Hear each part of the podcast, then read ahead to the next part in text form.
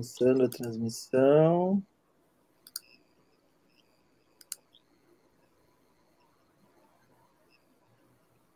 Conferir se a gente estamos online. a transmissão.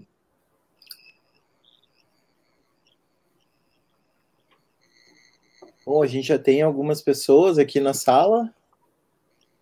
Eu acho que até a gente já pode já pode começar.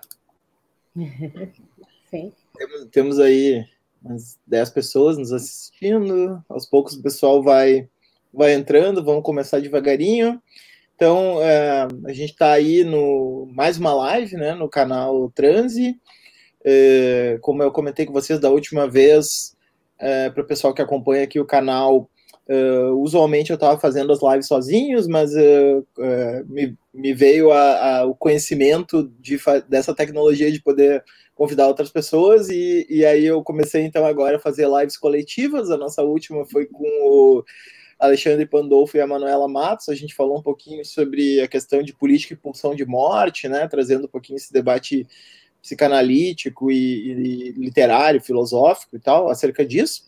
E, e, hoje, então, a gente vai tratar de um assunto é, conjuntural, mas também é, que, que vai para além da, do, momento atual, é, um momento, é uma estrutura, digamos assim, mais, mais constante, né, que a gente vai, vai debater que é uh, que, eu, que eu nomeei assim a live Bolsonarismo, Olavismo Cultural e Fracasso Escolar. Essa live foi pensada a partir de um texto da Aline Passos, que está aqui à minha direita, né, para quem está olhando a tela, e que é uma amiga de tempos já de Facebook, né? Uh, a gente se conheceu pessoalmente também há uns anos atrás, num encontro que eu tive a oportunidade de uh, ir para Caju. E, enfim, seja bem-vinda, Aline. Valeu, e, Moisés. E o, o texto eu coloquei à disposição para quem está no Facebook, depois eu posso colocar também nos comentários uh, do, do YouTube aí para acessar, né? Um texto que ela fez uh, assim, ensaístico, assim, nada acadêmico, né? Um texto de, de rede social. Quer dizer, uh, nada acadêmico, não, porque tem algumas, digamos assim, alguns alicerces claros que dependem de né, um certo know-how acadêmico, mas é um texto de, de rede social, né? Que, que eu achei bem oportuno, assim, e daí eu pensei nessa live. E junto com a Aline, eu convidei também o Vitor Marques, que é um parceiro de muito tempo também, né? Já nos conhecemos aí há centenas de anos, né, né Vitor?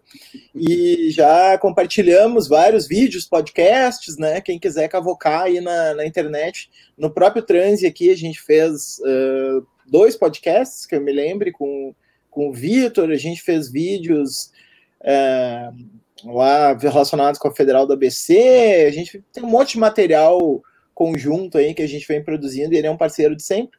E, e um pouco da, da ideia de trazer o Vitor foi porque a gente vem há tempos é, conversando sobre fazer um bate-papo sobre esse conceito de olavismo cultural, né?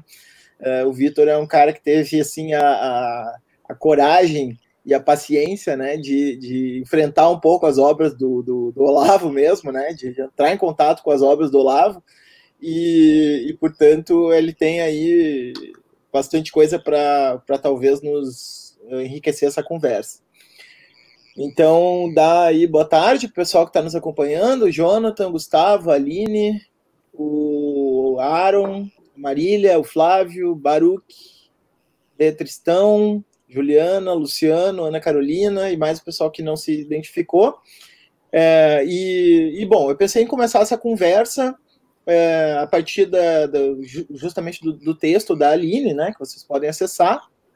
É, e ela fala um pouco do, do, do, de uma certa diferenciação entre o fracasso na escola e o fracasso pela escola, e como isso se conecta, segundo a experiência pessoal dela, com esses uh, bolsolavistas, né? Eu não me lembro se, exata, se usou exatamente essa, essa expressão ali, bolsolavista, mas é, acho que mais ou menos uh, era esse perfil social aí que tu que estava tava trabalhando, né? Então te, te dou a palavra aí, Aline, para nos explicar um pouco esse, esse começo desse texto, enfim, o que mais tu queira dizer. É, obrigada, Moisés. Obrigada pelo convite, pela apresentação pelo prazer em conhecer o Vitor. A gente não se conhece, vai começar a conversar agora. Então, obrigada, Vitor, pela companhia também.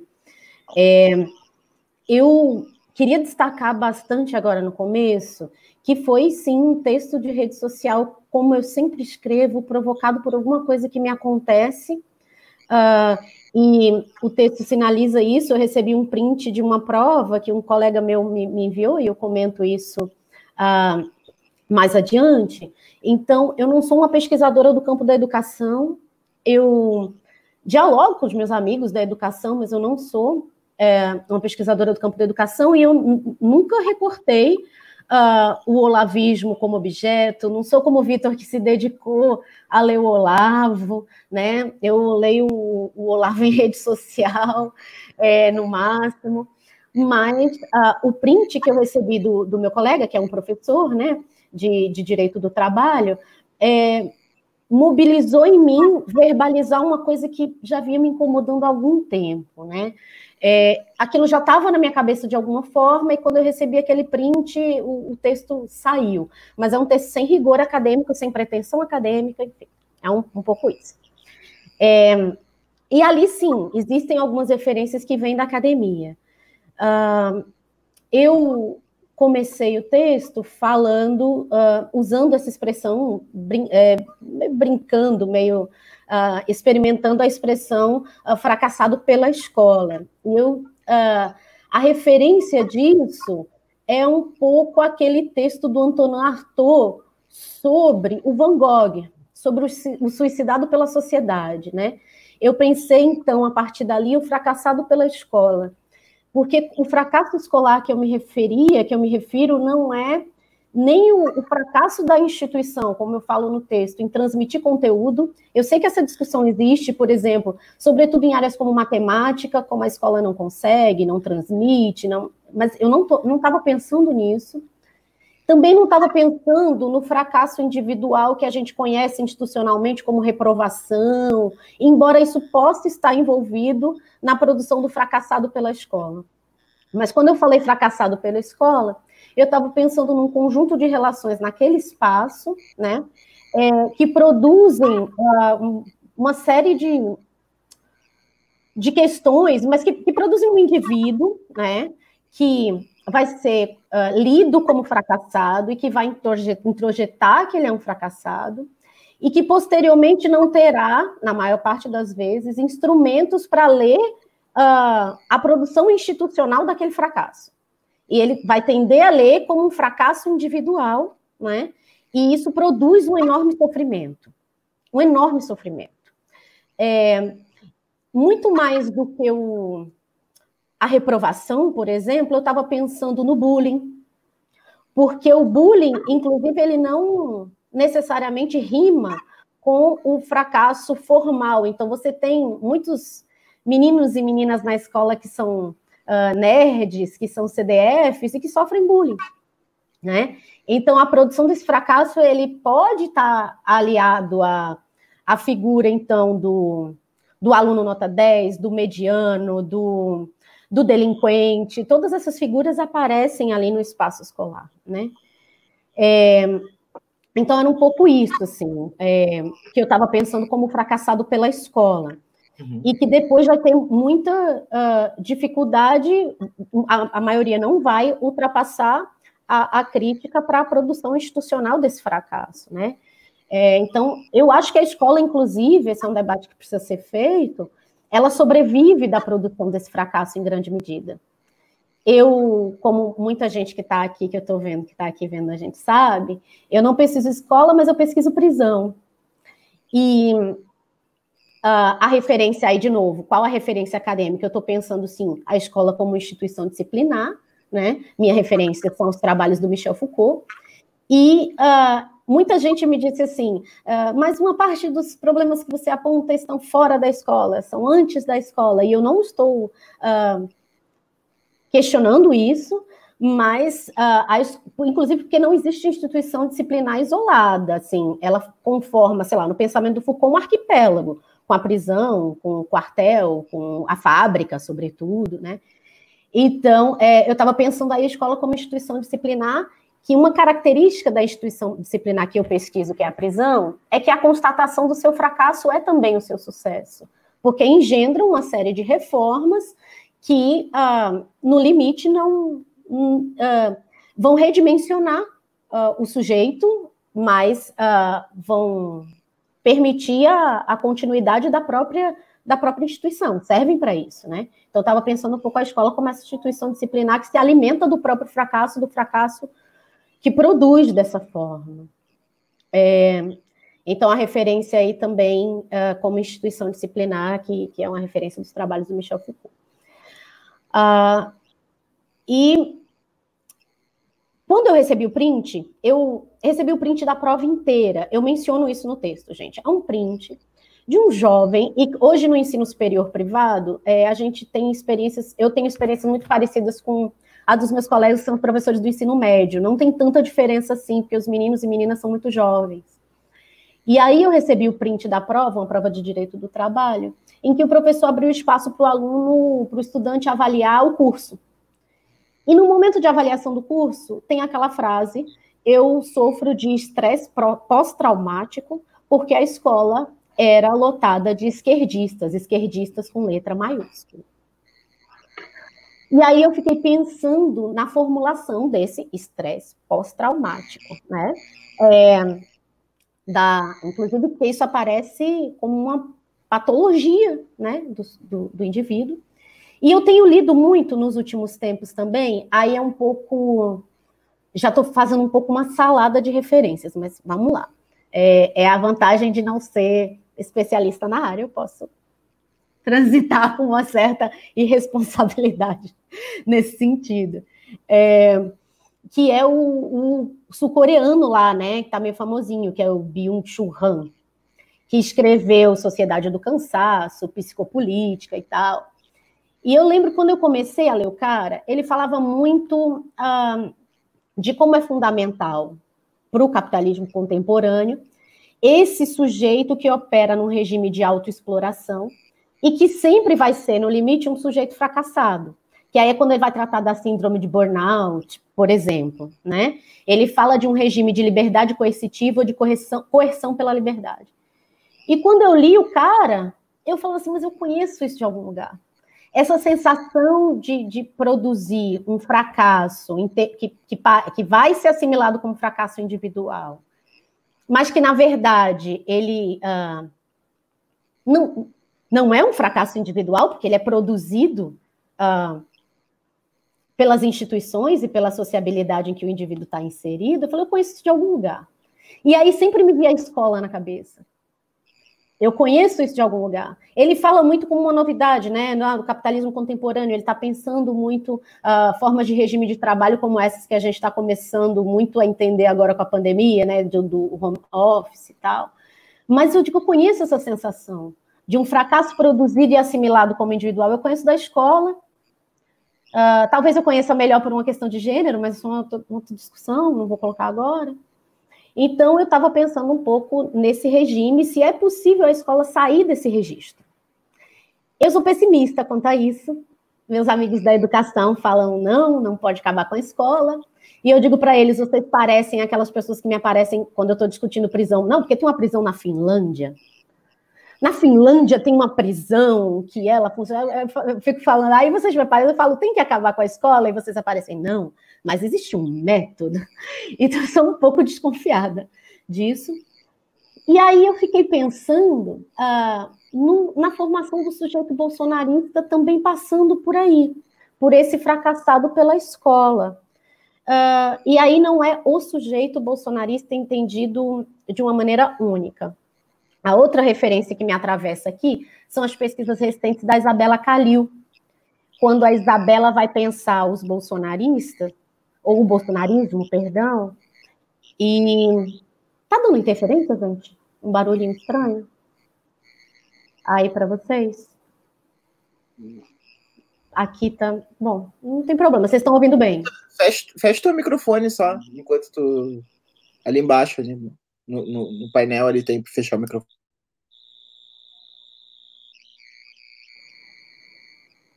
Vocês estão me ouvindo bem, de qualquer forma. Uhum. Então, então, segue, tem problema. É, na pesquisa. Na... Desculpa, desculpa, Aline. Fecha o teu microfone, Vitor. Enquanto ela fala ali. Depois, quando passar para ti, daí tu abre o, teu. Perfeito, perfeito. Agora funciona super bem. É, então, retomando, uma outra referência que é acadêmica, sim, que é da Isabela Calil, é, da Escola de Sociologia e Política de São Paulo, que vem pesquisando o bolsonarismo, e ela fala que os tipos bolsonaristas, eles com, compõem um caleidoscópio, né? Então, eu não estou falando o bolsonarista é assim, mas existem uh, perfis ali que formam um caleidoscópio, que a Isabela Calil fala muito bem, e eu pensei que, de repente, esse fracassado pela escola pode compor essa essa ideia de caleidoscópio que a Isabela coloca, porque uh, a gente vai encontrar, então, muitos desses sujeitos. Esse menino do, do, da prova que eu falei do print, ele, ele, ele diz literalmente, né? Eu tenho é, transtorno de estresse pós-traumático. Muitos não vão verbalizar dessa forma, mas a gente percebe em muitas falas um profundo adoecimento emocional, psíquico, quando se fala da escola por parte desses sujeitos que uh, vão apontar que a escola está tomada de esquerdista. O esquerdista professor, o esquerdista que fez o livro didático, né? A escola ela está tomada, é quase, é, é meio paranoico assim. Ele está tomado, ele está cercado de esquerdistas na escola. E por isso ele não se deu bem na escola. E por isso ele não é, é, é tem um pouco, eu tenho um pouco a sensação quando eu ouço essas pessoas é, que o sofrimento, então, que é do, do, desse fracassado pela escola foi, foi uh, canalizado de alguma forma para essa compreensão de que é o esquerdismo. Tanto é que o esquerdismo é uma noção muito complicada, né? Porque é, na fala desse sujeito, porque não é propriamente Marx e os marxistas, é quase tudo que implica. Acho que você falou isso nas redes esses dias, Moisés, algum laço de solidariedade, quase tudo que implica ah, alguma relação de solidariedade é, é lida como esquerdismo, comunismo. Tá, então, eu acho que uh, essa foi uma das formas em que o fracassado pela escola conseguiu uh, enunciar que ele não é um fracassado, embora ele não formule que é um problema institucional. Então, ele vai canalizar para outro lugar. Ele canaliza para o professor esquerdista, para o conteúdo esquerdista, do qual, pro, e aí vai ter um ódio profundo, né? Uh, e essas coisas podem dar, assim, em evasão escolar, em, em outras, mas eu não estava pensando isso exatamente, estava pensando direto nessa formulação do, do uh, olavista, é, que é muito comum do, do, esquerdismo, que é muito também o que fundamenta a coisa do, uh, do escola sem partido e tal, né? E você vê que esse sujeito descobriu que de, é, é, é, ele, ele, é quase um, um gênio incompreendido, ele, ele tem um estalo de que ele sofreu muito na escola e não é porque ele é o problema. O pro... E aí ele não localiza na escola também o problema. Ele vai localizar no esquerdismo aí super bem trabalhado pelo olavismo, né? Porque é super bem trabalhado porque é eficiente, né? Porque, porque funciona. É, é um pouco isso, assim, que, que eu tentei fazer com o texto. É, colocar esse incômodo desse sujeito que eu reconheço. Eu reconheço na fala que ele sofreu muito na escola. Ele hum. descobriu agora que o fracasso dele é, não é porque ele é burro, ele acreditou muito tempo que ele era burro, ele acreditou muito tempo que ele tinha dificuldade de aprendizado, ele acreditou. E aí agora ele encontrou toda uma teoria, um filósofo que uh, mostra para ele que não, que o problema não estava com ele. E onde está o problema? Não está na escola. Que essa formulação não é a formulação do escola sem partido, né? É, é, é escola sem partido, é, é, é a escola permanece nessa formulação. Uhum. E, e, surge aí, então, o esquerdista, a esquerda, o comunismo, para explicar esse, esse, essa sensação, esse sofrimento. Era um pouco isso, assim. Não sei se eu consegui me Sensacional, sensacional, Aline. O pessoal nem. pessoal que ouviu até agora nem. Uh, é bom ler o texto sempre, mas ficou assim, bem didático a, a as teses do texto, assim, ficou bem claro para todo mundo entender qual era o, qual era o teu ponto. É, eu acho que aí a gente tem então o gancho para passar a palavra para o Vitor, né? E, e, falar um pouco dessa, dessa questão do olavismo cultural, né, em cima desse fecho que tu, que tu nos trouxe, né, do, do ressentimento e, do, e dessas, dessa, desse Fiat Lux do gênio aí, que, que aparece assim, que é um pouco, eu acho, um, um dos, um dos elementos do olavismo cultural. Mas eu vou então passar, o, passar a bola para o Vitor aí, para conversar conosco acerca dessas questões. Não esquece de abrir o microfone. Aí. Tá, abri o microfone aqui, vocês estão vendo?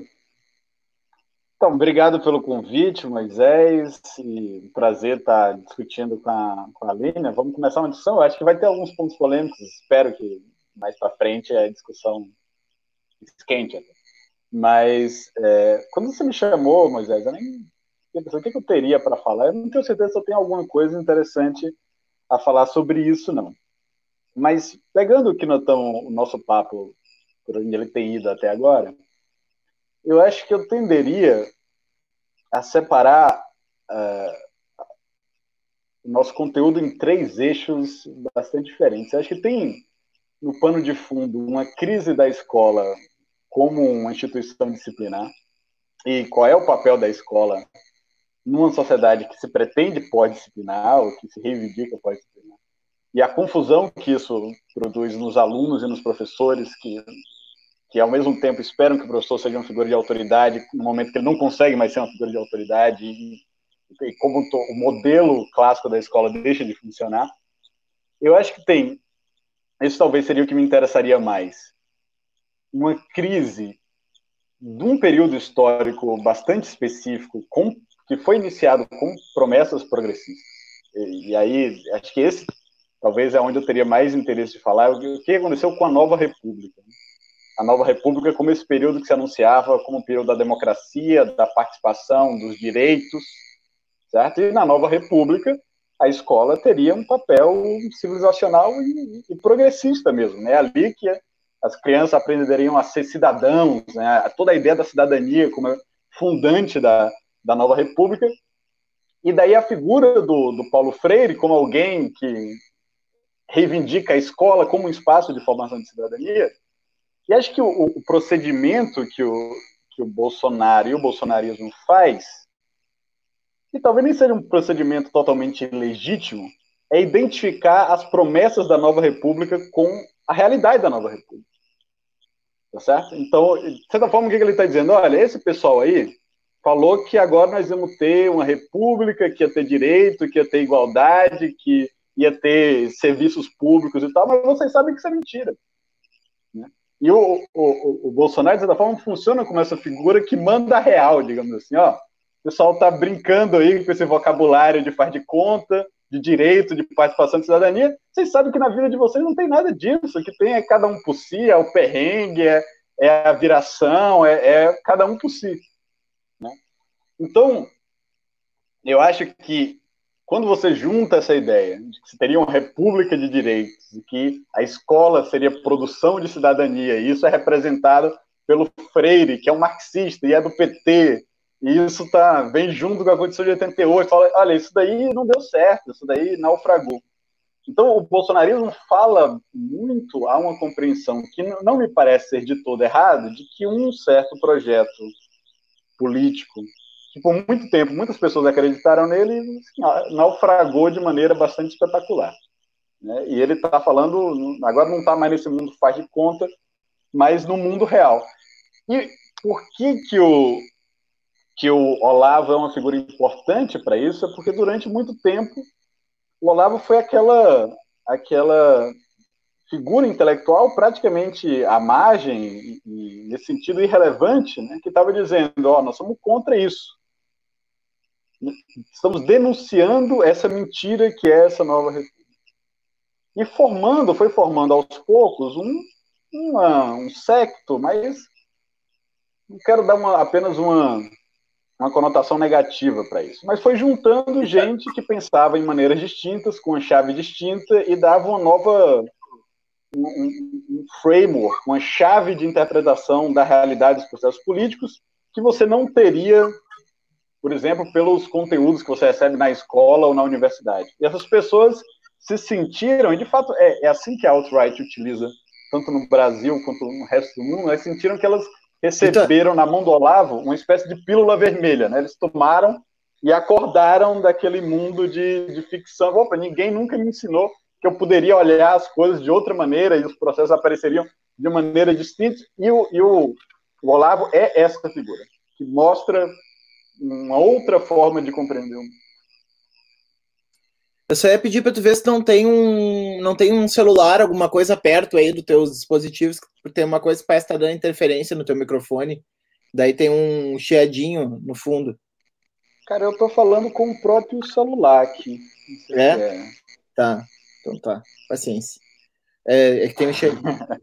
Mas uh, eu não sei se tu. Então, eu, o chiado era, era, era minha, minha culpa mesmo, afinal de contas. É, eu, eu, não sei se, eu não sei se tu, tu, tu, tu, tu quer continuar, eu te interrompi, ou se tu tinha. Estava devolvendo a. Não, eu acho que e o terceiro ponto. Bom, na verdade, então, primeiro eu acho que tem uma. Como é que funcionam essas instituições disciplinares numa época pós-disciplinar? Se a gente adota de alguma forma essa cronologia, e aqui a minha referência um pouco é o Mark Fisher, né? Trago o livro Realismo Capitalista, e ele mostra a experiência dele de professor numa instituição que era para disciplinar, mas não consegue mais disciplinar, e todo mundo sabe que não, não serve para disciplinar mais mesmo, certo? E, e, qual é o papel da escola e o que, que é ser professor, o que, que é ser estudante nessas condições. Então, tem a.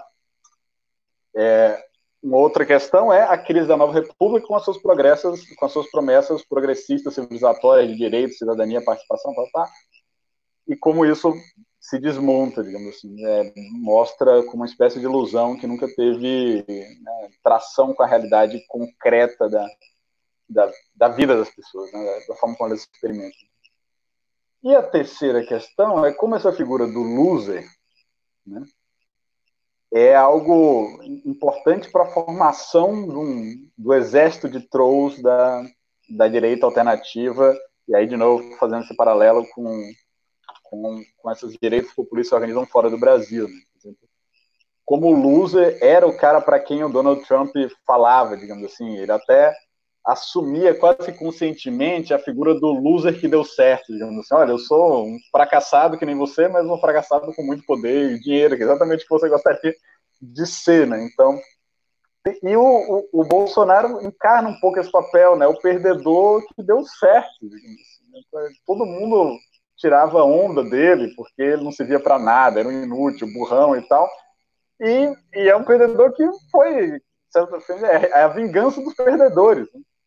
Então tem um, um elemento aí de como a direita populista consegue dar uma condução para essas energias lumpens que estão por aí, né, e dá um certo até sentido, um propósito de vida, né? Agora eu, sei o que fazer, recebi um chamado, digamos. Tem uma, esses elementos quase messiânicos que aparecem aí, né, no, no bolsonarismo como um fenômeno de direita populista. Eu acho que isso aí é um, digamos assim, é um padrão que a gente vê outras vezes na história, não é nenhuma novidade. Né? Mas ele, eu, eu acredito que essas várias coisas estão conectadas, porque esse, esse padrão de, de propaganda, de política messiânica ele é tipicamente de um, de um momento em que um certo arranjo de poder, mas também um arranjo de autoridade, de maneira geral, está se desfazendo. Né? Então, você não acredita mais nas autoridades estabelecidas, instituídas, esse tipo de, de vingança do, do reprimido, digamos assim, do que ficou de fora, do que, do que era a chusma, né, o escumalho, e retorna. Então, acho que. Bom, é, veria mais ou menos assim. E, e, nesse contexto, o, a virtude do Olavo de Carvalho, eu acho que ele que é uma virtude efetivamente, que ele pôde organizar isso, ele pôde oferecer uma, um repertório, um repertório não só de vocabulário, mas conceitual mesmo, de organizar um pensamento de direita no Brasil que passou por um largo período de marginalização, até pela maneira como a direita, pela sua associação com, as, com o regime militar, acabou sendo publicamente desmoralizado no processo da, da nova república. Né? E, o, e aí, talvez contrariando o marxismo mais clássico, é quando a gente vê que as ideias têm, por isso que o olavismo cultural é uma referência a isso, né? as ideias têm, têm consequências, né? a forma como nós organizamos conceitualmente o mundo, as nossas grades de interpretação, permitem a articulação de, de, de processos e movimentos políticos. De modo que o, o Olavo de Carvalho acabou virando um, um intelectual orgânico do Bolsonaro, sem o qual o bolsonarismo não existiria e do qual o bolsonarismo depende. Essa é a razão pela qual o Bolsonaro ah, chega a se contrapor a generais, digamos assim, para defender o Olavo de Carvalho, as posições do Olavo de Carvalho, que ele sabe que foi o Olavo de Carvalho que formou a mentalidade que deu, digamos assim, uma, uma fornecer um leito ao movimento de massas que ele está tentando aglutinar e mobilizar.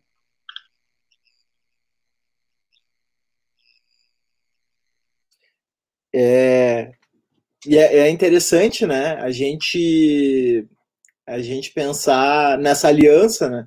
Porque o, o Olavo de Carvalho, a maneira como ele adotou o, o Bolsonaro foi, foi uma, uma maneira assim. Esse é o cara que nós precisamos para nos comunicar com o povo. Nós precisamos de um cara meio ignorantão mesmo é, para se comunicar de uma maneira populista, né? Falta uma liderança e, e, e aí um, alguns textos que eu e o Vitor gostamos muito, né, do, do Stuart Hall ali, do, do final da década de 70, analisando a ascensão da Margaret Thatcher, a, a, a Aline também conhece isso muito pela criminologia, que acho que é uma fonte fundamental aí, Vacan, esse pessoal aí, que faz a, a análise de como esse discurso de ordem é, né, contra, contra o crime, contra a bagunça, contra a baderna, etc e tal, ele não foi só um discurso de aderência de cima para baixo, né?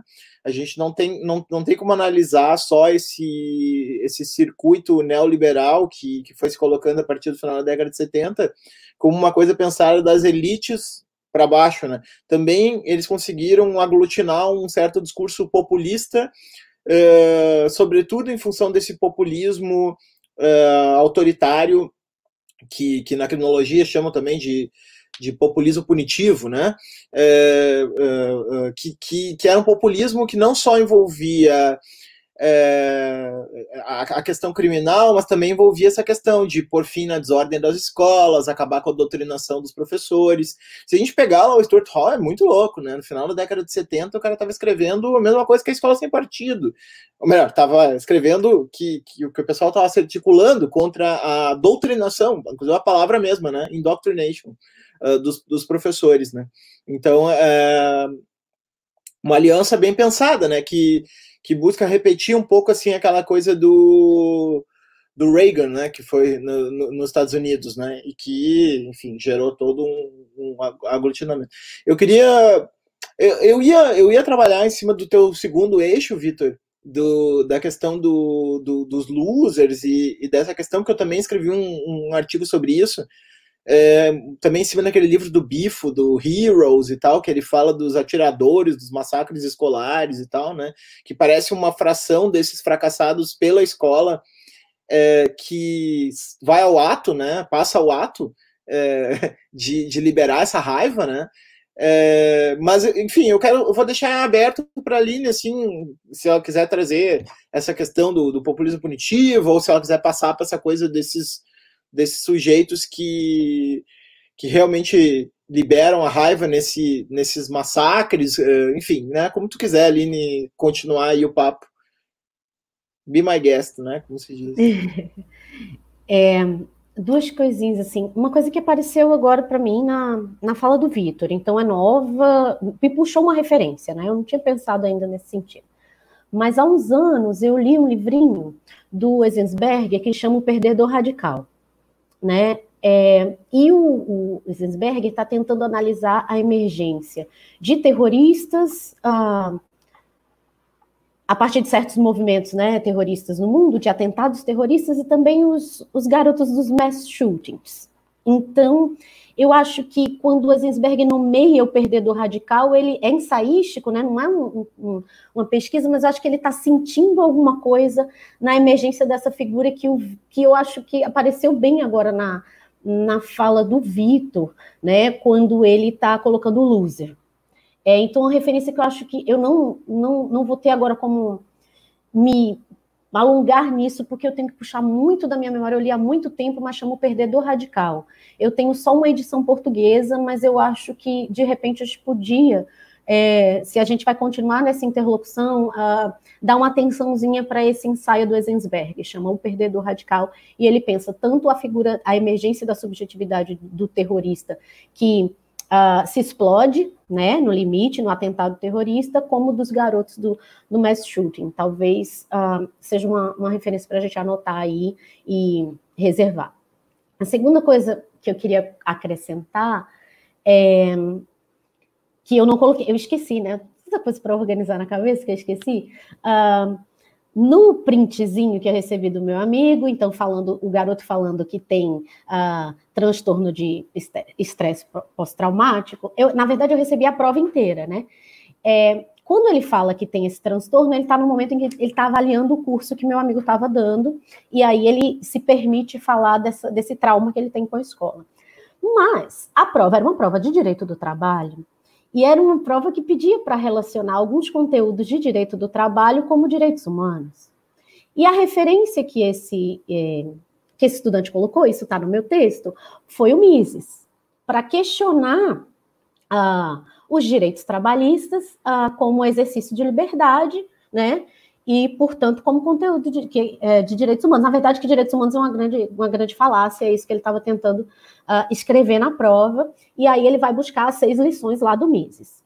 E eu quero insistir muito que eu não acho que essa conexão de uma postura olavista, uh, que identifica o esquerdismo que está tomando conta da escola, e as teses do Mises seja fortuita. Eu não acho que isso aconteça de forma aleatória. Ele vai buscar uh, detonar a noção de liberdade uh, dos direitos de segunda geração, por exemplo, é, com uma referência que é a referência que une, eu também cito isso no texto, numa figura muito, enfim, muito presente nas nossas redes hoje, que é o Eduardo Bolsonaro, é um olavista miciano, né? Ele vai lá é, fazer a pós de escola austríaca no Instituto Mises.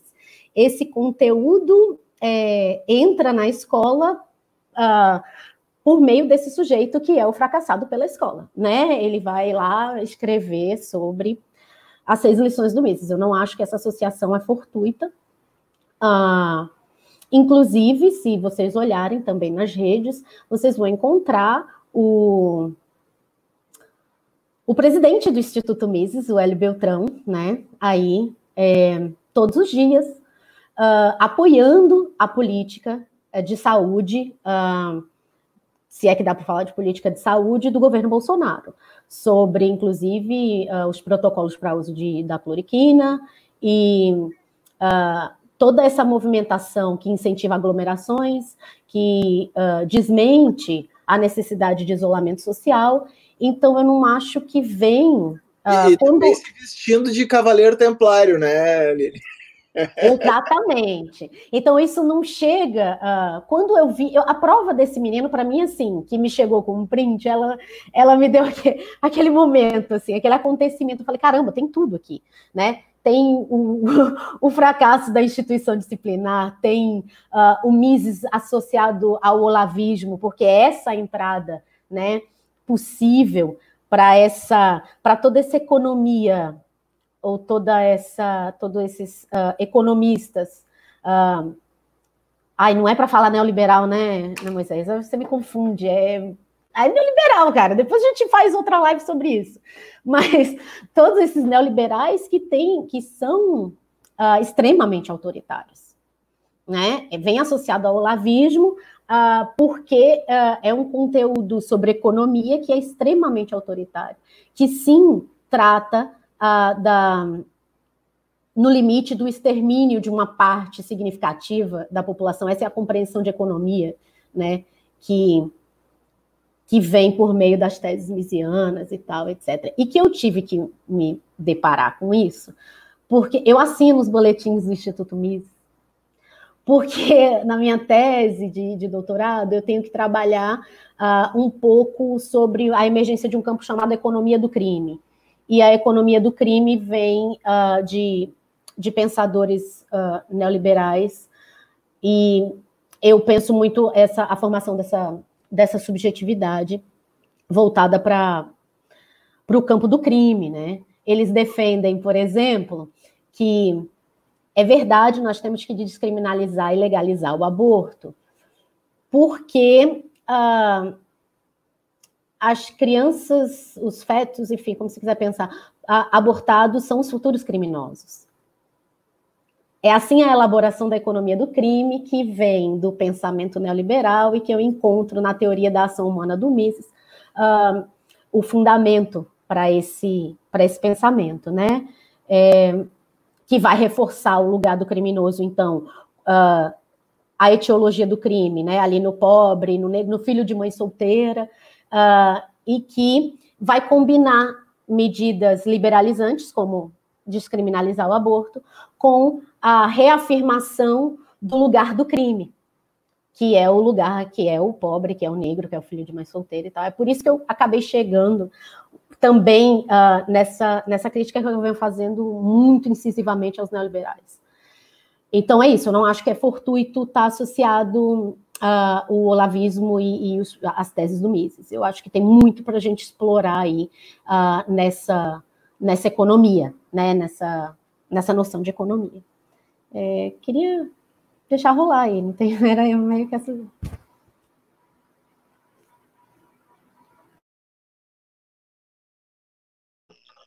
Posso falar uma coisa sobre neoliberalismo? Vai, vai, vai, pode passar direto. Não, é porque o neoliberalismo tem essa história longa, profunda, né? E o Mises, quando ele começa a escrever, com, após a experiência do, do fracasso do, do, primeiro século liberal, assim, né? E, então, ali depois da, da Primeira Guerra, então, o fim do Império Austro-Húngaro, a ascensão do comunismo, né? Naquele primeiro momento, o Mises vê até com bons olhos o fascismo. Tem um, trecho dele no, no, livro Coletivismo, e que ele fala assim: ó, o fascismo ganhou uma, um lugar de glória eterna na história porque foi quem conteve os movimentos comunistas. E só que depois desse depois do, do fim da guerra, esse pessoal se sente derrotado, né? porque aí as ideias social-democratas, em uma espécie de simbiose com, com a economia keynesiana, né? adquire uma, uma influência grande, quase um consenso, inclusive, entre os dentro dos partidos conservadores, partidos democratas cristãos, a ideia de, de uma sociedade social de mercado e tal. Eles continuam ativos, mas um pouco na, na marginalidade. Né? E claro que é, é, a, é a crise da década de 70, eu diria que o, que o, primeiro grande evento é o evento político que a gente coletivamente chama de maio de 68, que vai colocar todo aquele arranjo ali meio que em desarranjo.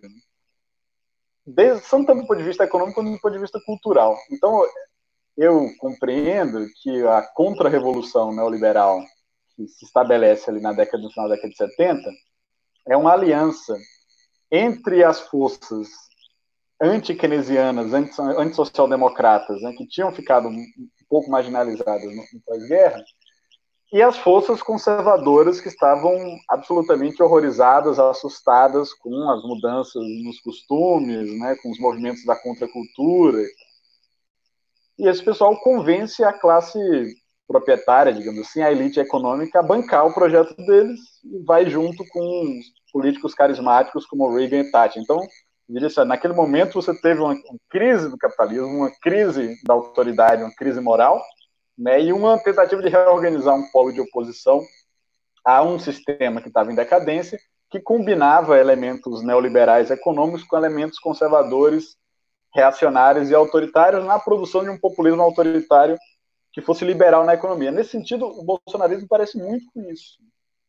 E, de fato, quando a gente vai ver os textos do, do Stuart Hall, eu falo, nossa, parece que ele está falando da nossa, da nossa realidade aqui. Mas para terminar essa, esse meu, minha assim, digressão sobre o neoliberalismo, a história não acaba por aí, né? Porque depois da década de 90, essas forças de direita começam a se desagregar de novo. Então, é, uma parte dos neoliberais viram, digamos assim, mainstream, né? Nós somos agora o novo normal, a galera que manda aqui, mas uma parte deles fica de fora. Né? É, e fica de fora, sobretudo, um pessoal ligado ao Murray Rothbard, que é quem vai, inclusive, inventar os termos como anarcocapitalismo e, e capturar, roubar o termo libertário da, da esquerda socialista anarquista, digamos assim, né, do socialismo anarquista. E, só que no, com o passar do tempo, o Rupa vai ficar cada vez mais autoritário mesmo. Né? Vai abraçar uma forma de reacionarismo. Então ele tem um texto do, do começo da década de 90 em que ele fala, não, esse se estabilizou uma outra coisa aí que não é o que a gente quer, então nós estamos nas margens de novo, tá certo? Nós estamos no, não estamos no mainstream, e o que nós queremos fazer é um populismo de direita. Aliás, se chama, o título se chama assim, Right-Wing Populism. E esse populismo de direita vai dizer, vai ser muito mais nacional, nada disso de open borders, ou que ele chama nesse texto de globalooning, né, uma, uma alucinação global, que se, nos nossos termos hoje seria o globalismo e tal, né? E ele fala muito claramente, ah, como é que você resolve o problema é, da mendicância, o problema das ruas, porrada, pau neles, tira, varre a escória da rua. Ela vai, vai falar em termos bastante duros, autoritários, de um projeto de direita populista reacionário. E que é, é, muito parecido com o que, no final dos contos, é o programa do bolsonarismo ou do, das alas, das, das margens mais radicais do trumpismo, esse tipo e eu acho interessante mencionar isso, porque dessa virada do, do Rothbard para uma, um, um, um populismo de direita, quem vai acompanhar muito isso é o Hoppe. E talvez o Hoppe dos austríacos seja o quem mais está próximo do pensamento da alt-right, portanto, do pensamento do bolsonarismo também. É do Hoppe aquela frase clássica, que ele fala, olha, a, a democracia é um, um Deus que faliu, né, que então, democracia também é um fracasso, não deu certo. E nós temos que remover fisicamente os democratas e os comunistas da sociedade. E essa é uma frase que o, o, os austríacos de uma direita radical autoritária no Brasil nos Estados Unidos têm assumido. Inclusive lá na minha faculdade, na UFABC, uma vez um grupo lá de austríacos escreveu isso na, na lousa, tirou fotos, assim, remover fisicamente os democratas e os comunistas da, da sociedade. Né? E essa frase muitas vezes vem acompanhada com o, o helicóptero, que é uma menção ao helicóptero do Pinochet, que carregava os corpos dos militantes de esquerda mortos. Né? Então, remover fisicamente os democratas e os comunistas da sociedade seria assassiná-los e jogá-los de um helicóptero no mar, como fazia o Pinochet. E, portanto, aí, a figura do Pinochet como uma figura muito positiva. Né? Para garantir a liberdade econômica, o libertarianismo em termos de liberdade capitalista, você tem que torturar, você tem que matar, você tem que remover fisicamente umas tantas pessoas da sociedade. Não tem essas coisas não são vistas como antagônicas, mas como, como partes para a implementação de um projeto liberal radical, você precisa de uma alta dose de, de autoritarismo. E aí o Pinochet vira uma figura dessa liberdade reacionária, digamos assim, uma liberdade que é profundamente, na verdade, autoritária.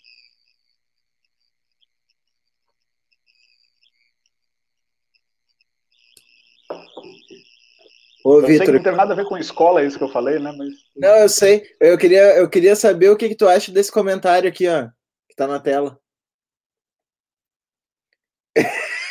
É sacanagem. É, bom, eu, eu, eu agora fiquei num dilema, né? Que é que é o seguinte, é, eu de um lado eu, eu posso puxar a gente de volta pro, pro eixo é, que a gente se propôs falar, assim, que é falar um pouco dessa subjetividade loser é, e como que ela se relaciona com o bolsolavismo, é, ou a gente pode ficar nesse debate sobre as relações entre neoliberalismo e autoritarismo, né? Que é um debate que também eu e a Aline temos feito uh, bastante uh, frequentemente né, nas redes. Então, uh, eu acho que eu vou, eu vou fazer o seguinte, ó, eu vou deixar que a Aline decida o que, que ela quer falar, né? Que tu decida sobre o que, que tu quer falar, né? Foda-se a pauta, se for o caso. E, e aí, depois da fala da Aline, eu acho que vamos escutar aí o que, que os internautas, ah, juro, né? Esse termo aí é termo de quem tem mais de 35 anos, né? É, o que, que o pessoal que está nos acompanhando na live é, tem colocado aí para gente, a gente debater. Tá? Então, Aline, fala sobre o que tu quiser agora em relação à fala do Vitor, e, enfim, todos esses temas que circularam aí. É, é nisso que dá, né? A gente puxa uma discussão em cima de um post no Facebook para render, assim. Bom, mas é, eu tô, tô olhando aqui um pouco os comentários, né? E aí, uh, eu acho que o Baruch comentou assim: nossa, quem diria? Uma relação entre liberalismo, e aí ele usa liberalismo, uh, e eugenia. E eu estava lembrando que há uns dois dias subiram né, uma hashtag no, no Twitter, que era eugenia, se referindo à política do Bolsonaro para a pandemia. E uh, eu estava pensando um pouco como a. Essa, e que o, o Vitor falou agora, né, do extermínio dos comunistas, etc., como a noção de limpeza está tá, tá muito presente, uh, desde do que eu coloquei, né, da economia do crime, falando que o aborto é uma medida de eugenia em relação aos futuros criminosos, como até que limpar a sociedade dos comunistas, uh, como uh, é, na pandemia tem que contaminar mesmo, que é para eliminar uma, um certo contingente populacional. Então, acho que essa noção de limpeza, essa noção de eugenia, atravessa as nossas discussões sobre sobre neoliberalismo, e eu vou falar uma coisa que eu sempre insisto em termos uh, muito pouco educados nas redes, é, que eu acho que não tem que dar uh, não tem que dar sossego para essa galera, não, e não tem que compor um debate democrático como se eu estivesse falando assim com ah, nós temos divergências. Assim. Eu não tenho divergências com Hélio Beltrão. É uma questão de sobrevivência, entende? É, é muito mais, é uma impossibilidade, uh, o Foucault tem uma frase, né, que é uma impossibilidade carnal, é uma impossibilidade de, de existência, é, porque às vezes eu acho que se pega muito leve, assim, né, é, não, nós, nós, vamos compor, então a, a, Folha de São Paulo abre espaço para uma coluna de, sobre anarcocapitalismo, e uma parte da nossa direita é, fica uh, prevenindo impedindo que se chame isso de fascismo. Não pode chamar de fascismo, tem que chamar de outra coisa. E eu uh, ando meio, meio bolado com isso, porque acho que tem que chamar de fascismo mesmo. Eugenia é fascismo. Então, quem está defendendo eugenia é fascista. E não acho que tem como dialogar com isso, não. Então, é, eu fico um pouco exasperada, assim, às vezes, com, com os termos do debate, né? Em que uh, a gente vai fazer isso uh, de, de, uma maneira, uh, entender o, os neoliberais do, do, Instituto Mises, por exemplo, como iguais num, num debate entre diferentes, mas que são iguais. Não, assim, não, não sou, não. me recuso e não, não, não, componho essa mesa, não. Essa mesa de debate com eu não, não vou compor. Então eu não entendo muitas vezes uh, alguns veículos de comunicação, alguns eventos, algumas coisas é, que colocam é, essa os neoliberais como mais uma, né, mais uma perspectiva. Isso não é uma perspectiva. Isso é outra coisa e está estourando na nossa cara em, em tempo de pandemia. Acho que a gente precisa elaborar e eu, tô, eu não, não vou prevenir, não vou salvar, eu fico falando assim, eu não vou salvar os bolsonaristas de serem chamados de fascistas. Quem vai, eu não vou fazer, não vou cumprir esse papel, né? É, e acho que cabe cada vez mais ressaltar essas relações entre neoliberais, e aqui o pessoal estava comentando o Chile, o Chile, é, que, ah, mas vocês só falam do Chile, mas vamos falar mais do Chile, né? Porque, inclusive, existe uma. Aí já é um, um, debate um pouquinho mais amplo, mas de negar a experiência e dizer assim, não, mas o Chile, então, ele é um defeito. é uma aplicação errada da teoria. E eu vou dizer não, o Chile é uma experiência histórica, né? Aquilo é neoliberalismo, que não é uma aplicação uh, desvirtuada uh, de teses super bem intencionadas. Esse debate não me interessa, né? Porque eu já não, não passei minha vida debatendo uh, que eu não ia adotar o termo socialismo real para agora ficar debatendo se tem neoliberalismo real e neoliberalismo teórico e não, não. É, inclusive, acho que a gente tem que se habituar a pensar as experiências da periferia que nós somos como as experiências, ah, é, digamos assim, ah, que vão nomear fenômenos ah, globais, né? Porque a gente sempre pensa assim, o que acontece no centro, como isso repercute na periferia. Eu quero pensar o contrário. O que se produz na periferia, como se universaliza um pouco de efeito bumerangue que o, que o Foucault fala, né? Eu quero pensar, então, o que acontece na periferia, uh, como que, que se universaliza, porque o Chile é, é, é neoliberalismo, sim, não é uma experiência desvirtuada, não é um erro. É, então, um pouco isso, sim. Mas eu, toda vez agora que eu estou num debate que tem o Moisés, eu falo neoliberalismo, dá um. Eu fico assim, caramba, não é, não é para usar essa. E agora, né? E aí eu fico, oh, e agora? Como é que como é que eu faço? Não, não. Você tem um problema com o neoliberalismo, Moisés? Sim, que cara, não é para usar. Explica, Moisés. Não dá para usar neoliberalismo? Não, não é. Não, a, questão, a questão não é essa. A questão é que eu acho que, que, que eu venho debatendo com a Aline, é que eu acho que esses discursos uh, que se articularam a partir da, por exemplo, na política real, institucional da Margaret Thatcher, Reagan e muito mais ainda do Pinochet, uh, são discursos que uh, quando a gente fala, chama eles de neoliberais, me parece que a gente está pegando leve em relação ao que eles representam, né? Eu acho que essa nomenclatura, por exemplo, de populismo autoritário, eu já gosto mais no sentido de que é, de que é, ressalta um aspecto uh, político específico que, que, que eu acho que às vezes a palavra neoliberalismo dá muito destaque para a questão do papel do Estado, do livre mercado, etc. e tal. Então eu tenho usado a palavra, inclusive, supremacismo social, né, para falar desse desse complexo de ideias, assim, né? E, e, como vocês já deram exemplos aí, alguns exemplos até de, de, de alguns autores que eu não li, uh, sobretudo esses austríacos, que eu, que eu, enfim, conheço só de, de ouvir falar, não, nunca, nunca peguei efetivamente li, de, de, de, situações em que fica muito claro que é uma posição supremacista, né? Quando, por exemplo, mescla com eugenia e tal. Então, chamar de neoliberal, para mim, me parece fazer um favor. É mais ou menos como a ideia do anarcocapitalista, né? Ou pior ainda, libertário, né? Que, que, que assim, é ah, mas os libertários tá. Não, vamos, vamos roubar deles de volta esse termo, né? Libertários, porque não é possível que a gente considere que uma pessoa que defende eugenia seja libertária, né? Não, uma coisa não, não, não fecha com a outra, né?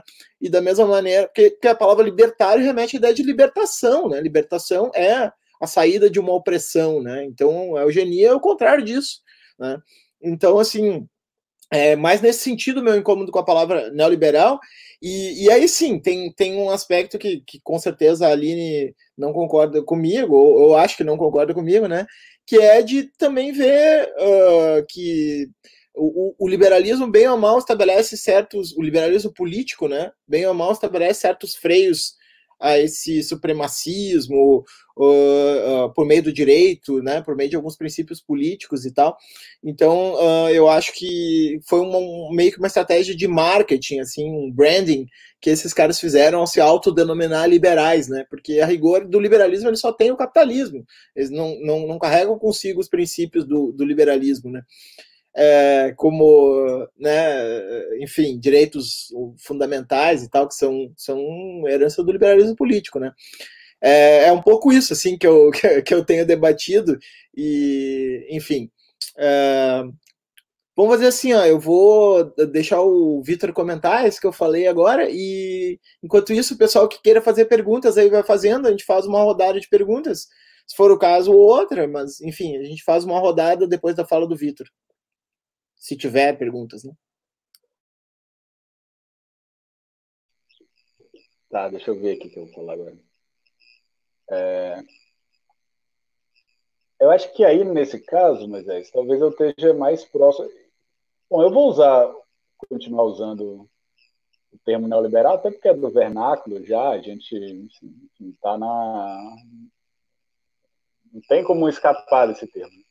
Mas eu concordo com você de que nós temos que ver com simpatia uma herança do liberalismo político. Eu não sei se isso vai me colocar em rota de colisão com a Aline, né? mas é, eu reivindicaria, talvez para até ficar mais claro qual é, de que posição política eu estou falando, né? E, e, que papel político eu estou representando aqui nesse debate também, e se a gente for voltar para a questão da escola vai ser importante, eu estou me eu estou falando de uma posição de uma social-democracia clássica, digamos assim, da esquerda da social-democracia. Ou, o que eu simplesmente chamaria hoje de socialismo democrático. Acho que e eu trago essa, essa questão porque para mim não é não é por acaso que esse ur experimento do, né, experimento originário do, do liberalismo, do neoliberalismo, melhor dizendo, tenha ocorrido no Chile e na América Latina, num determinado momento, conflagrado por esses processos que nós chamamos coletivamente de maio de 68, que apareceram aqui também. E a expressão desses eventos globais, digamos assim, no Chile especificamente, foi a eleição do governo socialista democrático do Salvador Allende, né? E por isso que o Chile é escolhido para ser é, o neoliberalismo começa de maneira sanguinária, mas começa também a partir da derrota de um processo democrático de estabelecimento do que poderia ser uma, uma outra república, uma república democrática social, digamos assim. Uma democracia social, uma social-democracia. É, como nós poderíamos pegar o melhor da herança do liberalismo político, que para mim inclui é, a ideia de república, a ideia de direito, a ideia de, de separação e de contenção de poderes, a ideia de, de liberdades individuais, liberdades políticas, liberdade de associação, mas também de competição política e de organizações representativas que possam é, produzir por diálogo uma deliberação pública a respeito do bem comum. Então, eu acho que tudo isso são, digamos assim, uma herança iluminista que eu, como um social-democrata, herdeiro do liberalismo político, gostaria de de guardar para uma outra república, uma república social, uma república que não seja mais uma república da propriedade, uma república dos proprietários. E esse é um tipo de experimento que nós nunca conseguimos muito fazer no mundo, e em parte nós não conseguimos fazer no mundo, porque toda vida que a gente tenta tem um golpe de Estado, derruba, tortura os nossos camaradas, assassina. Então, então, quando a gente tentou na Comuna de Paris, né, aconteceu isso. Quando a gente tentou no, no, em Salvador Allende, aconteceu isso também. E é nesse momento, numa sociedade em choque pela violência política, né, que você pode é, fazer sob terra arrasada um programa neoliberal puro sangue, porque em que outras condições políticas você vai conseguir abolir o salário mínimo, abolir a seguridade social, abolir o direito de, de, de organização sindical, abolir o, as responsabilidades sociais do Estado só em, em posições ditatoriais. Não tem, não tem outra possibilidade de você aplicar a agenda neoliberal de maneira, de maneira tão, tão aprofundada. Então, o experimento neoliberal é uma maneira também, e, e acredito que foi no Chile, uma maneira de como as elites globais lidariam com um ascenso de, de revoltas, de rebeliões, de insurreições, de, enfim, de insubordinação popular de massas que estava acontecendo no final da década de 60 e começo da década de 70. Né? E eu acho que, de fato, esse processo, que às vezes eu chamo, fazendo uma referência ao, ao como um segundo assalto proletário, né? esse segundo assalto proletário é, no final de contas, derrotado e a, a, o resultado da derrota é a, a contra-revolução liberal. Mas eu acho que de novo, que esse, o projeto fundamental de uma república dos não proprietários, um projeto de uma democracia social, ou seja, projeto político que articula democracia e liberdade política com democracia econômica é um processo, um projeto que continua relevante atual e não me parece também por acaso, aí é, é, o momento em que o Moisés sempre diz que eu estou fazendo wishful thinking, que o, o, o populismo reacionário se levanta contra o espectro do socialismo. E eu não acho que é por acaso, não, não é uma pura uma pura alucinação demente. É que ele percebe que em momentos de instabilidade sistêmica, em momentos que os arranjos das elites estão postos em xeque e perdem sua legitimidade, essa ameaça vermelha se coloca, sempre se coloca. Aí, talvez a grande, o grande problema para mim, e vem tem a ver com as discussões políticas que a gente faz também, Moisés, é como é que a gente passa do momento de negação ou do momento destituinte para um momento de construir concretamente um projeto alternativo. Que eu acho que em alguns no começo dos anos 2000 ficava claro que tinham dois focos políticos pensando para além das coordenadas da nova república tal como ela havia se estabilizado na década de 90. Um desses focos era o olavismo, inclusive as suas, os, seus, os seus contatos com, com as forças armadas. Né? Nesse momento você fala do do granchismo, do marxismo cultural. E esse, esse polo se organizava em torno de iniciativas como o Mídia Sem Máscara. Não sei se vocês lembram dessa época. Né? Então, o Mídia Sem Máscara é uma coisa totalmente marginal, fora do mainstream. Certo? Mídia Sem Máscara, Coturno Noturno. Isso. Então, era, em certo sentido, insurgente. Ele era contra o consenso estabelecido. E do outro lado, contra o consenso estabelecido, estávamos nós, né, que não era o oposto do mídia sem máscara, é o mídia independente, é os movimentos anti-globalização, né, o que depois havia produzir coisas como o MPL, né, e ou a, as reflexões estavam sendo feitas ali em torno, por exemplo, de intelectuais como como Paulo Arantes, que estava assim, rejeitando e criticando é, a entrada das forças progressistas, da, da centro-esquerda, nesse, nesse pacto da, da nova república. E eu não acho que é por acaso também que essas duas forças, digamos assim, dissidentes, mas em polos opostos, emergem com toda a potência, digamos assim, com toda a exuberância em 2013, né? E, inclusive, se encontram nas ruas em 2013. Então, uma provocação que eu costumo fazer é que 2013 brasileiro é meio que uma mistura do Occupy Wall Street com Tea Party no, no, na mesma rua, digamos assim, o que causaria confrontos físicos em alguns lugares, né? e de fato causou. Agora, o que eu acho que essa a ala, digamos assim, da dissidência anti-Nova República de direita conseguiu fazer é se acoplar a um projeto de poder. E isso Bolsonaro os ajudou a fazer, né? Quer dizer, não vamos ser apenas uma resistência a isso que está aí, mas nós vamos usar o poder para destruir isso que está aí. Ele tem, evidentemente, um programa destrutivo, digamos. Ele até fala, mais ou menos sem vergonha, né? fala, não, eu estou aqui para destruir o que esse negócio aí, que, que é claramente, não ver, a nova república, o processo de redemocratização. Então.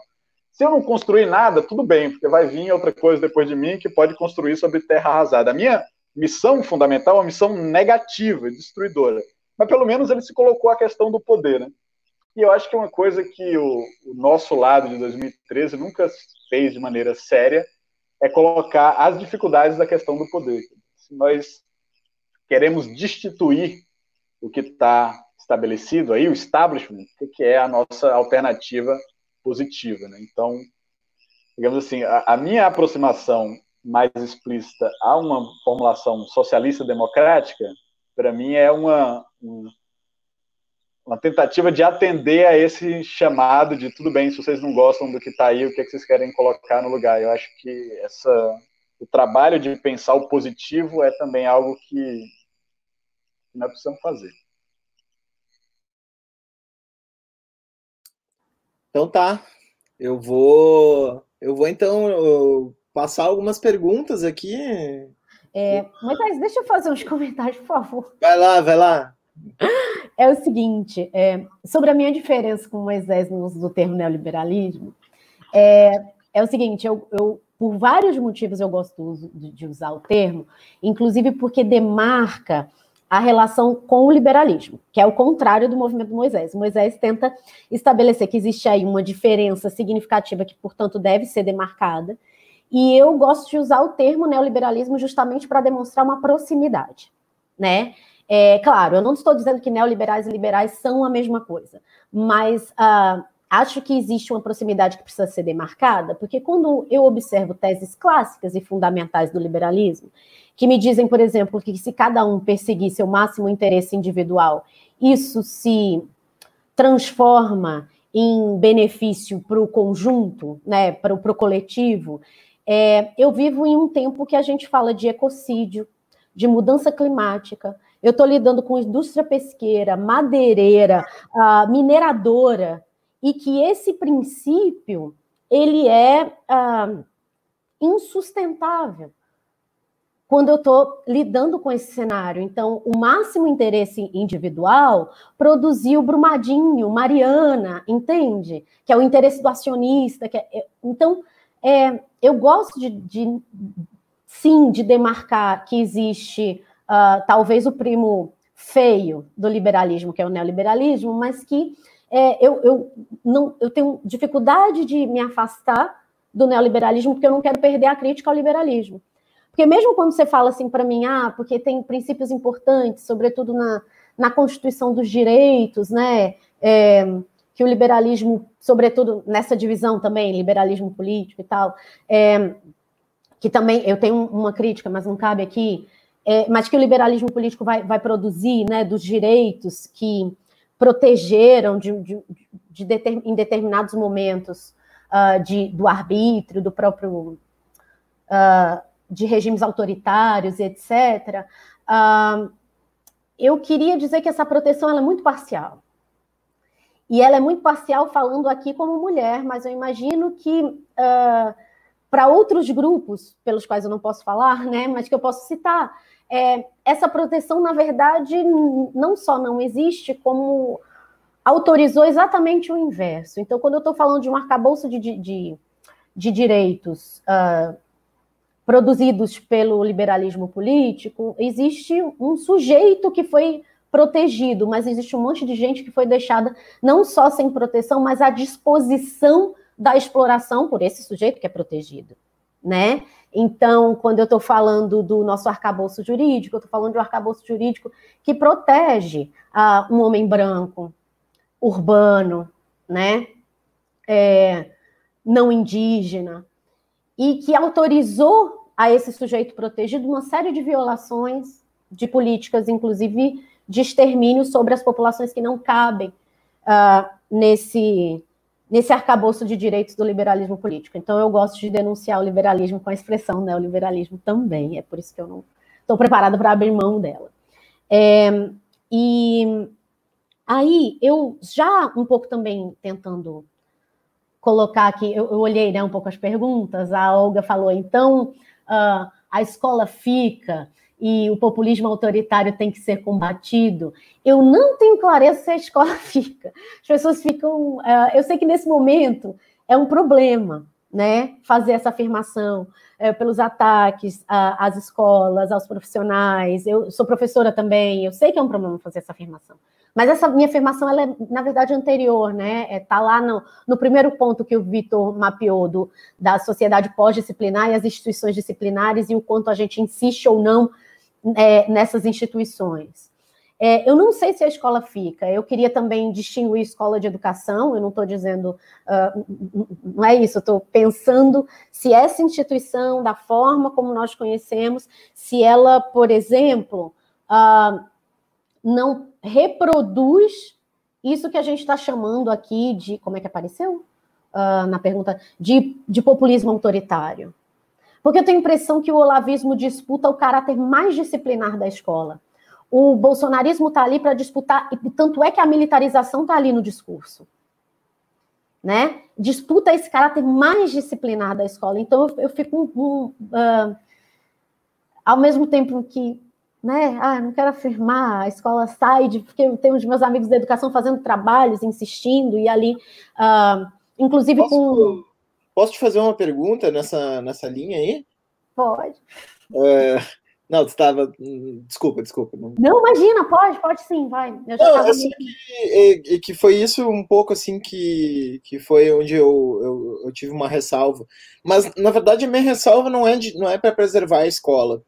É, enquanto instituição, digamos assim. Acho que é uma instituição contingente que pode dar lugar a outras e, e assim, assim funciona a história, criando e destruindo uh, instituições que existem e readequando elas. Não é, não é no sentido da escola, é no sentido mais assim. É, quando eu observo esses uh, uh, bolsonaristas, né, bolsolavistas, eu já tive vários alunos uh, bolsonaristas, bolsolavistas, e, e talvez o, o, o caso assim mais próximo disso seja, digamos assim, o terraplanismo, né, com um exemplo assim um pouco aberrante, mas que ajuda a pensar sobretudo no contexto atual de pandemia, né, que a gente está diante de uma ameaça de vida e morte, e, e, essas pessoas agem como se o mundo exterior não existisse, né, como se elas pudessem substituir o mundo exterior pelas narrativas delas. É, e, e, uma coisa que eu observo nessa galera é que Uh, por exemplo, uma característica desses alunos, né? Eles nunca ficavam na aula inteira, né? Eles pareciam que não escutavam a aula. Eles, eles têm um certo incômodo de escutar, né? E se a gente olha os terraplanistas também, aquele documentário Terra Plana do Netflix, né? Muito bom. É, eles falam assim: não, eu confio em mim mesmo, né? Eu, eu, eu tenho essa verdade que está inscrita em mim. E, eu acho que um pouco do, do sentido da escola, para os que ainda defendem a escola na pedagogia, assim, mais crítica, né, na pedagogia, não é aquela pedagogia feijão com arroz, mas uma pedagogia já mais elaborada, assim, né, já, que já passa por essas críticas pós-estruturalistas, é de que a escola produz esse, força essa sociabilidade coletiva, né, ela, ela, ela de certa maneira produz no indivíduo esse, esse esse sair da sua, da sua bolha, digamos assim, né? Até em contraponto ao homeschooling, por exemplo, se usa esse argumento, né? Então, eu, eu queria saber, assim, eu não sei se, se eu, desculpa se eu te peguei meio desprevenida com essa, com essa objeção, assim, mas foi o que para mim é, me deu a pensar, assim, sobretudo em relação a esses casos concretos que eu peguei de, de estudantes, assim, que eu vi que tinham muito essa coisa de não socializar com os colegas, né, de, é muito engraçado, assim, foi um, um, perfil recorrente em lugares diferentes por onde eu passei, assim, nem, nem nas mesmas cidades, mas eu via assim, era sujeito que sentava lá no fundo da aula, não conversava com ninguém, saía no meio, né, e aí depois com o tempo eu descobria que era por causa disso, né, então, o que, que tu acha disso? É, não, não tem problema me pegar desprevenida, porque esse é o debate em que eu estou totalmente desprevenida, né? Eu não sou do campo da educação. É, eu posso argumentar perfeitamente e trazer um monte de referência de por que, que a prisão tem que acabar. A escola eu fiz uma provocação de alguém que, enfim, né, tem uma experiência é, própria de escolarização e que uh, também sou profissional de educação, embora da, da educação no, no, ensino superior, mas como eu disse, eu acho cada vez mais, mais próximo, né? É, num, eu fiz uma provocação, porque, na verdade, assim, eu, estou fazendo a pergunta aos meus interlocutores profissionais da educação. Diz assim, e aí, gente? É, é, a gente, qual que é, é mais uma proposta de reforma, então uh, a gente está diante de um, de um fenômeno olavista que está disputando esse caráter disciplinar da escola, e aí a gente vai reafirmar esse lugar, é isso mesmo? Na verdade, eu estou mais provocando do que, né, como vocês tenho segurança para afirmar que a prisão tem que acabar. A escola é uma provocação, é uma provocação anarquista, sim, porque essa é uma discussão entre anarquistas, ó, né? Existem experiências de escolas anarquistas que, enfim, tem muitos trabalhos sobre isso, sobre o Sebastian Faure é, e, e, muitos outros, né, que pensaram a educação uh, enquanto libertárias, quando libertários ainda não tinham sido capturado e tal. É, mas é um, um, uma uma provocação da minha parte. Eu estou desprevenida e eu estou uh, disposta a ouvir sobre essa discussão, inclusive porque alguns amigos eles me colocaram. Esse é um argumento, isso é uma crítica uh, à posição a escola tem que acabar, que me parece muito pertinente e eu não tenho uh, muito muito debate sobre isso, mas eles sempre falam assim: olha, Aline, mas existem grupos uh, que na escola é que vão encontrar algum tipo de possibilidade de existência mais uh, mais livre, inclusive. Aí eles vão, vão, vão, falar desses grupos, né? Uh, que, que de jovens, de crianças, que na escola vão realizar algo que em suas famílias ou comunidades não uh, estão impedidos, estão né, reprimidos e tal. Uh, eu não sou insensível a, a, esse, a esse argumento. Eu só tenho um pouco de, de novo, né, eu fico sempre fazendo paralelo com a prisão. Na, na discussão que houve sobre população trans, é, por conta de uma matéria do, do Drauzio, é, muita gente disse assim, nossa, e na matéria ainda apareceu que a prisão era um lugar mais seguro para a população trans do que a sociedade do lado de fora. Acho que existe essa discussão sobre a escola também. Então, a escola ser um lugar mais seguro para uma determinada população que é, uh, enfim, massacrada do lado de fora. Mas eu não sei o que isso diz sobre a instituição. Não sei se isso diz uh, bem ou mal sobre essa instituição. Entende? É, no caso da prisão, eu sei. Eu sei que está dizendo que se uma existência só pode existir ali confinada, e é. Bom, enfim. Uh, isso depõe contra a instituição. A escola, eu, eu ainda estou disposta a, a ouvir mais meus amigos da educação que, me mandaram várias, né? Várias. Vou responder o seu texto, tá bom, então responde. É, porque uh, eu acho que a gente vai ter que avançar nessa discussão, entendeu? Vai ter que parar de fazer a escola da Finlândia como a gente faz com a prisão da Finlândia. Vai ter que enfrentar essa discussão sobre a instituição como fracasso, que se aponta sobre ela sempre produz sua, sua continuidade e a continuidade dessa produção de subjetividade que eu tentei apontar. Mas, né? É, é isso, assim. Eu estou desprevenidíssima na discussão. Não, tranquilo, mesmo assim tá, é que, é que essa, Moisés, parece que essas discussões. Dizer uma coisa, eu, eu preciso sair agora. Tá. Uh, eu tenho agora uma... uma pergunta aqui para ti sobre, sobre Corbyn Sanders e tal, mas fica para uma próxima. Então, se tu tem que. Se você me chamar para falar sobre isso, realmente tem uma, um longo debate a ser feito. Então, acho que a gente está. Não, tá... mas eu só queria dizer uma coisa, para não ficar um, um contraponto, eu assim, assumindo o manto aqui da tradição republicana, vou defender a escola como uma conquista da humanidade, e sobretudo a escola pública e secular, que o que ela tem de mais importante é libertar as crianças da família e da comunidade. Então, aliás, ideologicamente, essa ideia do homeschooling é tão importante para o bolsonarismo, para o bolsolavismo, porque justamente senão, eu, eu como pai tenho o direito de decidir o que a minha criança, que a minha criança, meu filho vai acreditar ou não. E eu acho que então a, a escola como um ambiente cosmopolita nesse sentido republicano é uma tentativa de fornecer a cada indivíduo os instrumentos teóricos e conceituais de análise para além do senso comum. Né? Eu, eu, eu, falo isso porque esse é um outro elemento muito importante do, do olavismo. Depois, quem quiser ver a palestra que eu dei sobre o olavismo cultural, essa ideia da, da sobrevalorização da experiência imediata concreta. Dizer, ah, você vai acreditar na ciência com esses, esses números aí, esses, né, essas continhas aí, ou você vai acreditar nos seus olhos. Né? Ou, assim, no, algo que a tradição te legou, como o mundo te aparece imediatamente. Né? E eu acho que essa maneira de libertar o indivíduo das tradições, das superstições, das heranças comunitárias e familiares, para mim é absolutamente fundamental.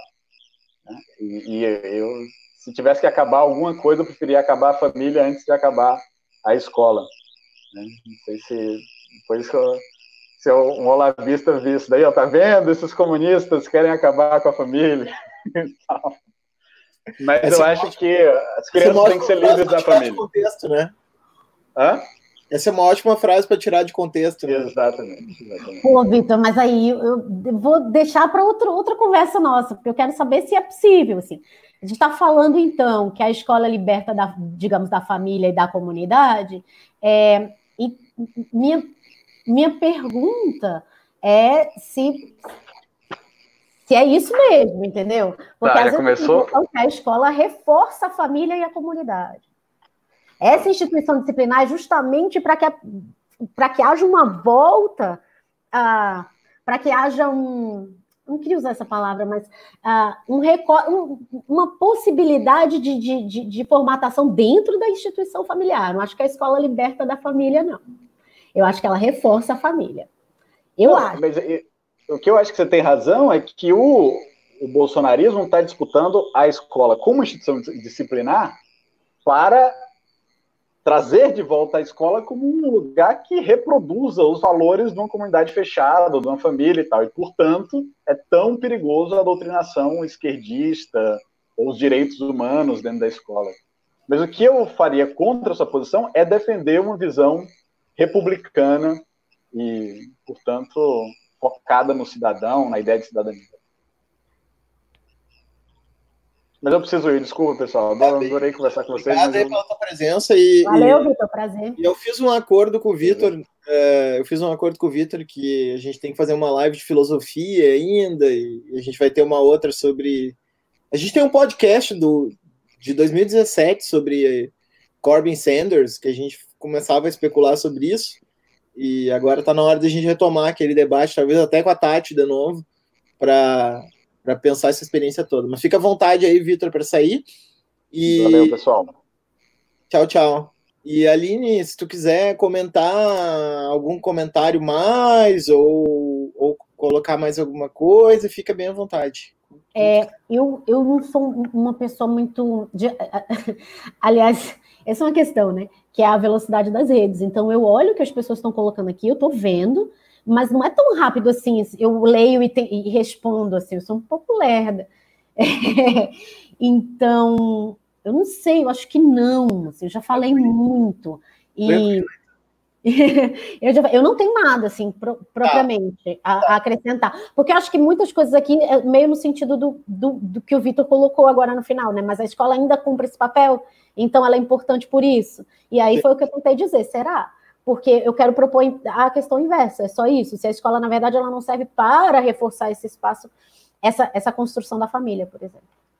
Então, deixa eu te agradecer, agradecer aí a, um monte de galera que veio aí. Uh, acho que a maioria para te assistir, Aline, tu é uma figura pop aí, atrai, atrai as massas aí, para atrair as massas para nossa live aí. Até, até Evangelho da Aline surgiu Ah, tá. Não, foi só falar, tem que acabar com a escola, cara. Tem que acabar com a escola. É, foi mas foi, foi ótimo, foi maravilhoso e, e fica convidada para outras oportunidades aí, a gente, a gente retomar isso. Certamente vamos fazer isso logo. É, é, em outra, com outros assuntos e tal, né? Que a gente, a gente compartilha. Tá? Muito obrigado. Se tu quiser falar Valeu. mais alguma coisa, fica à vontade, senão a gente vai. Só queria mandar um beijo mesmo para todo mundo que veio, e se tiver uh, alguma questão que depois alguém queira debater, enfim.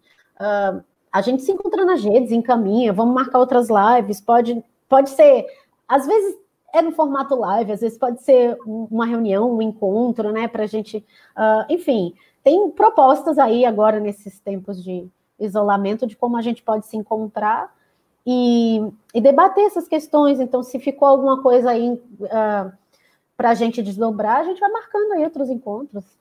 Enfim, aqui no, no Trânsito e em outros canais. É isso. Obrigada, gente. Obrigada, Moisés. Então tá bom, para o pessoal que, que nos acompanha aí, uh, um abraço. E para quem não, não, não segue o perfil, de repente possa valer a pena seguir o perfil no YouTube para acompanhar as outras. Eu já pretendo fazer uma no fim de semana e semana que vem a gente vai ter, então, já meio anunciei a, a Tatiana Rock, né? A gente, a gente já combinou de fazer uma outra live, a gente fez uma, umas duas semanas atrás no canal dela, e agora. Muito boa, muito boa. Muito é, né? E então fiquem aí, fica aí o convite antecipado. Um beijo, um abraço a todos e todas que nos assistiram aí.